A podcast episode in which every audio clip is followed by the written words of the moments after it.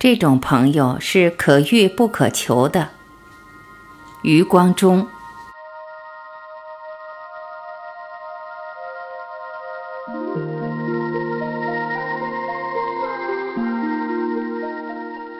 一个人命里不见得有太太或丈夫，但绝对不可没有朋友。即使是荒岛上的鲁滨逊，也不免需要一个礼拜五。一个人不能选择父母，但是除了鲁滨逊之外，每个人都可以选择自己的朋友。照说选来的东西应该符合自己的理想才对，但是事实又不尽然。你选别人，别人也选你。被选是一种荣誉，但不一定是一件乐事。来按你门铃的人很多，岂能人人都让你喜出望外呢？大致来说，按铃的人可以分为下列四型。第一型，高级而有趣。这种朋友理想是理想，只是可遇不可求。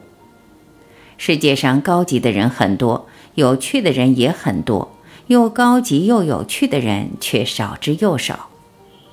高级的人使人尊敬，有趣的人使人喜欢。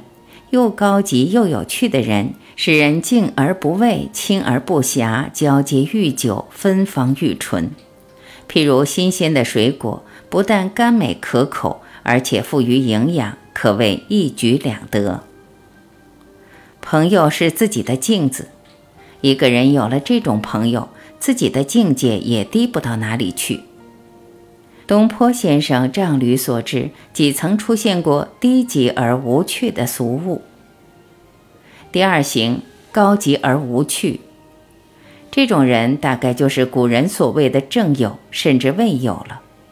这种朋友，有的知识丰富，有的人格高超，有的呢品学兼优，像一个模范生。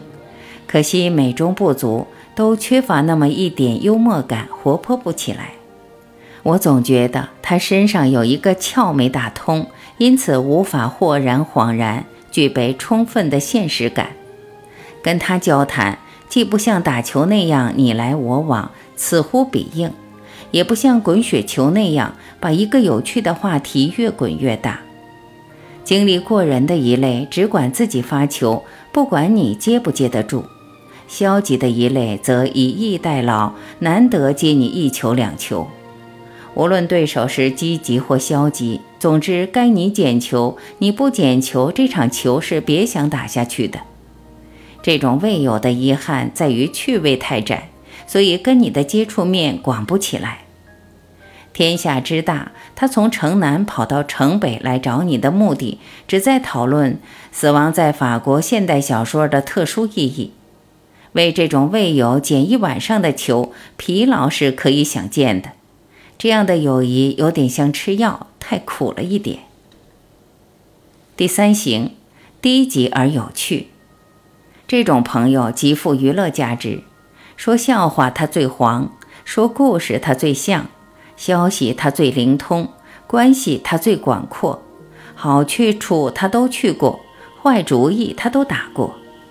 世界上任何话题他都接得下去，至于怎么接法就不用你操心了。他的全部学问就在于不让外行人听出他没有学问。至于内行人，世界上有多少内行人呢？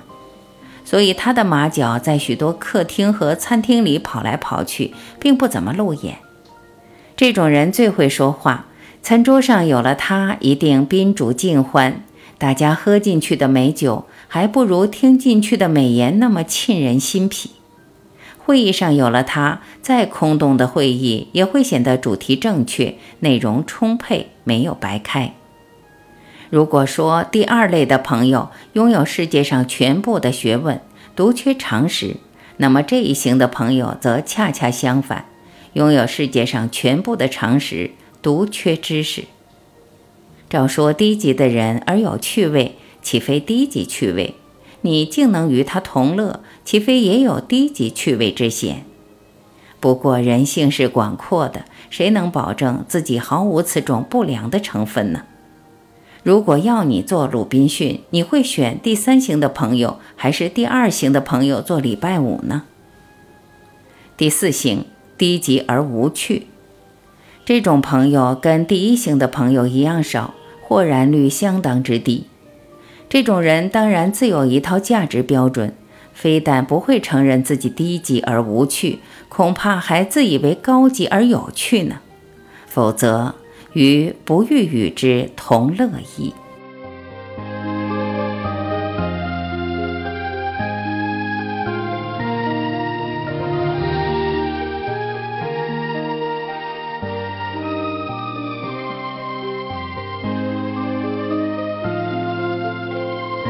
感谢聆听，我是晚琪，再会。